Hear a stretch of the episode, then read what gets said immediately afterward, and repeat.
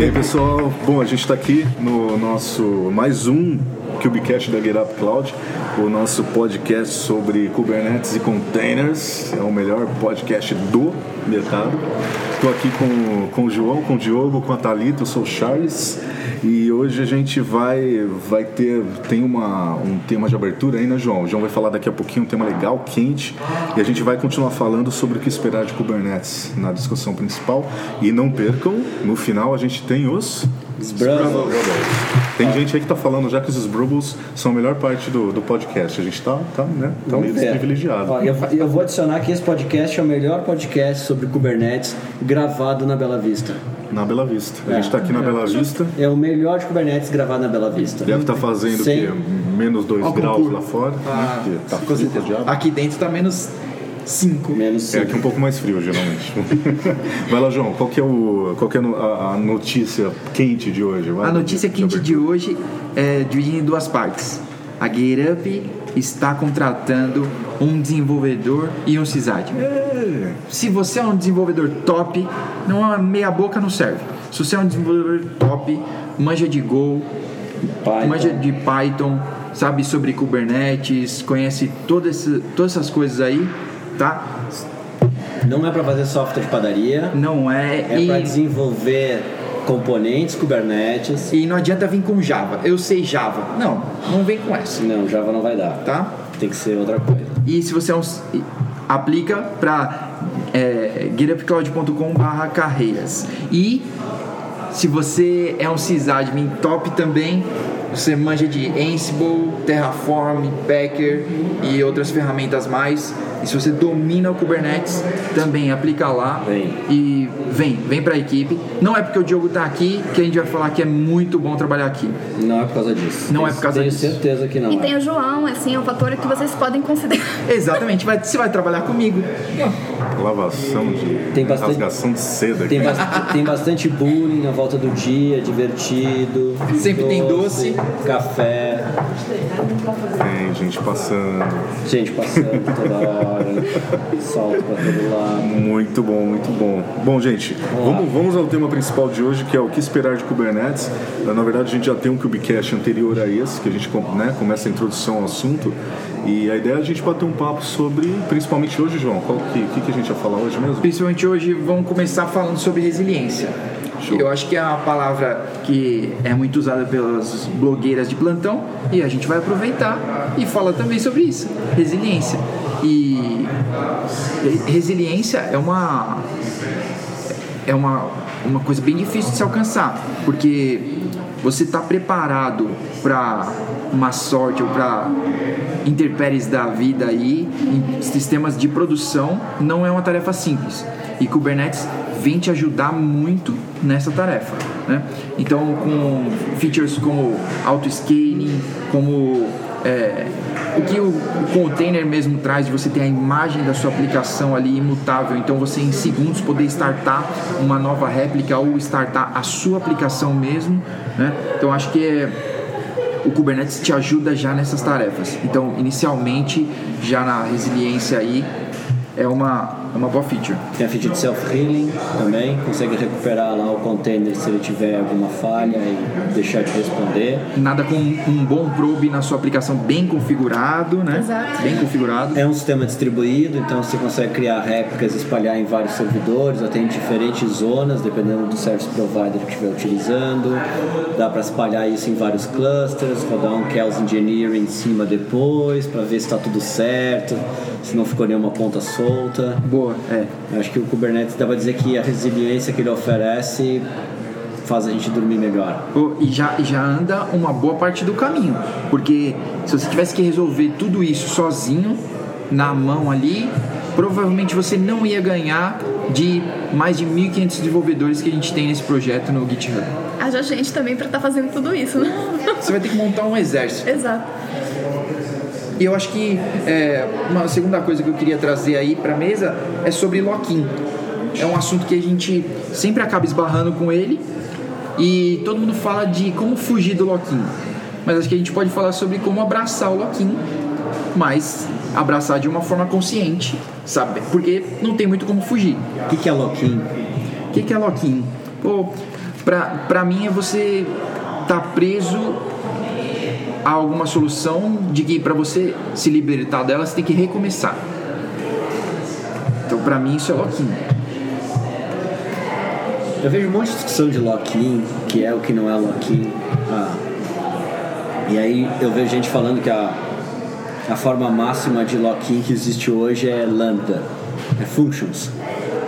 Escrevi minha aplicação, minha regra de negócio, estou usando functions, estou usando lambda, da hora, não preciso usar nenhum servidor, não preciso configurar nada, só escreva as chamadas. Legal, mas aí quando eu precisar sair, e for usar functions no outro, no outro lado, vou usar function no Azure, vou usar no Google. Ou não, eu vou rodar agora o meu código, os meus containers e não vou usar mais function. Só que se a gente está no mundo de microserviços, às vezes a, a função é pequena, poucas linhas. O trabalho de reescrever até não é tão não, não é tão, tão difícil assim. Então eu diria que o lock-in ele meio que depende e vai muito que o João falou do esforço. Ah, ah, microserviços eu tenho funções que são super pequenas, que é fácil eu reescrever ela do outro lado, não é difícil. Cara, linhas de código é mínimo, função, tem funções com pouquíssimas linhas de código. Agora, se eu tenho lá 500 microserviços, mil microserviços. Hum, Já complica um pouquinho mais, né? A história ficou maior. É, aí eu quero ver sair e reescrever tudo, tá? Então, acho que tem que analisar isso, até onde você vai, o quanto você vai. O pessoal tá animado hoje aí, ó. O pessoal tá. Gritaria. Ah, Até onde a gente vai é, abraçar, né? Porque assim, lock-in, a gente tem lock-in. Quando você escolhe uma linguagem, aqui a gente usa bastante Python. Tem um lock-in, cara. Eu escolhi uma linguagem, escolhi o Python como linguagem, eu fiz um lock-in. Todo o código que está sendo escrito só roda em Python. Ah, se eu quiser trocar de linguagem, meu, vai ter que reescrever. É, não deixa de ser um lock-in. Então a gente Mas sempre. a questão é resolver a vida, né? Não acho que essa questão de vai ter, vai ter uma dependência em algum momento, em alguma parte aí. Não tem como você estar completamente é, fora disso. Eu acho que legal também, do, acho que existe um lock-in positivo. Né? Sim. E o lock-in do Kubernetes a gente pode falar que é um lock-in positivo, que ele te é, permite utilizar várias nuvens diferentes, diferentes linguagens. Então é um tipo de lock-in que permite que você não fique preso a um determinado vendor de nuvem, por exemplo. É, acho que do ponto de vista de negócio. Ele é um lock-in isso que te extremamente liberta de outros lock-ins. Exato, exato. Acho que é extremamente importante. Do ponto de vista de, negócio, principalmente. Ó, tem, eu, eu, eu separo o lock-in em três, três partes, tá? O primeiro lock-in é o lock-in de. Tem um lock-in de API. Então eu estou usando, tô usando a AWS, mas eu estou consumindo o IaaS puro da AWS. O lock-in não está tão forte, porque eu estou consumindo o IaaS, eu posso levar minhas aplicações, levar meu conteúdo que eu tenho nas minhas VMs para outra nuvem facilmente, tá? Ah, mas se eu estiver utilizando serviços tá, ou estiver utilizando alguma regra de negócio a- da minha aplicação atrelada a uma API da, da Amazon, por exemplo, da AWS, aí eu já estou aumentando meu lock-in. Então, acho que o primeiro lock-in de API, quando a gente começa a amarrar demais o nosso software, o nosso sistema na API do Service Provider. O segundo lock-in para mim é o lock-in de conhecimento, né? Porque quando a gente quando a empresa aposta tudo em determinado service provider, ela vai procurar no mercado ah, ter na sua equipe, ela vai procurar para sua equipe no mercado alguém que tem expertise e certificações naquela nuvem, naquele provedor de serviço. Ah, E se ela resolver trocar ou adotar múltiplas nuvens, ela de novo vai ter que procurar outros profissionais porque cada uma tem suas particularidades, tá? Ah, quando a gente usa superficialmente, talvez você consiga usar várias. Ah, tá vazando muito. Ah, só tá barulhento hoje, mas vamos continuar. Ah, e aí adiciona essa complexidade de você ter pessoas é, que são certificadas ou que têm conhecimento aprofundado em diferentes nuvens. Então a gente tem um lock-in de conhecimento aí. E o terceiro lock-in é de negócio, né? De realmente relação comercial, é que quando a gente eu estou comprando a Amazon, Azure, Google no self-service lá no portal deles, eu não tenho essa relação comercial, mas quando a gente fala de empresas maiores, que levam grandes workloads, que fazem negociações, que fazem é, negociações de preço baseado em volume, condição diferenciada de pagamento, invoice, enfim, tem todo um processo de contrato, ah, de cadastro, é, então essa, essa relação comercial que se estabelece passa a ser um lock-in também. E aí eu, eu trago o Kubernetes agora para cima dessas, dessas três camadas, né? Que é o lock-in de APIs, é o lock-in de conhecimento é o lock-in de negócio, né? Da, da, Comercial. comercial lá da minha, das condições da minha relação com o meu fornecedor de serviço. Primeiro lock-in de API, né? Você começa a ficar um pouco em segundo plano a API do service provider. Você vai consumir a API dele até a camada de para poder fazer o provisionamento do seu cluster, fazer lá o, o, o uh, scaling group de, de nós, você tem alta disponibilidade desses nós, poder descartar um nó e ser substituído, enfim, você mas para por aí, porque todo o resto de orquestração da minha aplicação, quando a gente vai falar de health check, de escala, de monitoramento, né? Eu vou usar um Prometheus, eu vou, eu vou criar usar os health checks do Kubernetes e eu vou aprender a API do Kubernetes. E a API do Kubernetes, esse é o lock-in que a gente está fazendo nesse momento. Só que API, esse lock-in de API do Kubernetes, ele se aplica independente do service provider que eu for, até se um dia eu resolver voltar para dentro de casa e usar bare metal. Ah, então, se a gente vai fazer um lock-in de API, qual é o melhor lock-in que eu posso fazer nesse momento? Aprender uma ferramenta, uma API que orquestre para mim meu workload inteiro em diferentes infraestruturas. Não importa para onde eu for, é o mesmo Kubernetes que eu vou E é o mesmo aprendizado, o profissional que você trouxe para o time, ele precisa saber uma única API, uma única forma de fazer isso. Quando a gente fala do lock-in de conhecimento, mesma coisa. Cara é um as em Kubernetes e ele vai dominar essa plataforma. Ah, e esse conhecimento dele é aproveitado em diferentes lugares. E das condições comerciais, bom, condição comercial a gente continua tendo que ter, ter que negociar, só que eu acho que agora, pela portabilidade que a gente tem com o container, com a capacidade de rodar, com, rodar Kubernetes em vários ah, ambientes, a facilidade inclusive de migrar isso, não vou dizer que é fácil, né, João? A gente fez uma migração aqui de. Não é fácil, de mas é muito mais fácil. mas é muito mais fácil. Muito mais fácil. A gente fez uma migração de mil containers de Azure para Amazon. E a gente fez isso em uma semana e pouquinho, duas pessoas. É. Na, na prática mesmo, virando as coisas, foram três dias. É. Mas foram três dias de horas corridas. De horas corridas. Todas elas. É. Bem corridas. Ah, mas facilita, você consegue mover o workload de um lado para o outro. Eu acho que isso contribui para que a, a negociação comercial seja melhor, porque você tem na mão agora é, uma facilidade de saída, né, se for preciso. Se a negociação comercial que você tiver não for tão atraente ou tiver uma mais atraente no mercado, você consegue facilmente mover o workload para outro lado. Os, provedores de serviço não gostam não estão gostando muito disso, mas eu entendo que eles já jogaram a toalha, porque tanto os, os três maiores, e eu vou dizer que são os três únicos, eu nem considero na corrida os outros, se a gente olhar o quadrante mágico lá do Gartner, é, disparado é, AWS, Azure e Google nessa ordem. Ah, os três têm serviço já de Kubernetes gerenciado, eles não vão lutar contra isso. Acho que a gente tem cada vez mais opção. Então, acho que para resumir, lock-in a gente nunca vai conseguir evitar ele. Tem formas de fazer um lock-in mais positivo. É, mais positivo. É, pensa bem que tecnologia você vai abraçar, né? Porque é um casamento. Você vai ter que seguir com ele bastante tempo. Então, pensa bem. Tá bom. Boa. Legal.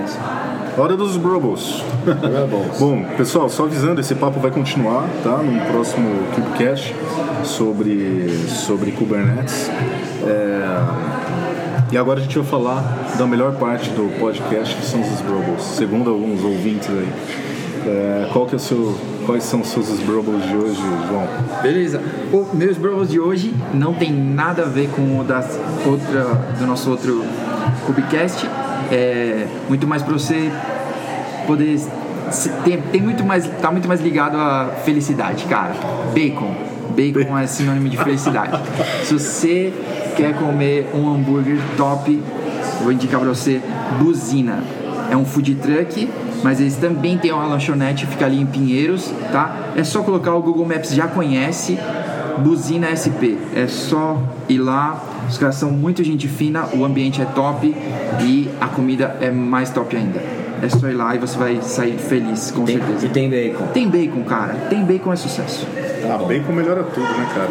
Até bacon do sorvete, bacon em suco natural ruim, se põe bacon fica sensacional. Maravilhoso. Fala aí, Diogo, qual que são os seus Brumbles de hoje? Eu tenho uma. eu tenho uma. Eu tenho uma dica agora em. Uma dica quente, porque agora começou a Copa do Mundo. Tem bacon não? Não, não tem bacon. Tem bicicleta. Minha dica quente agora na Copa do Mundo é assistir o Tour de France. Ele começa dia 7 de julho.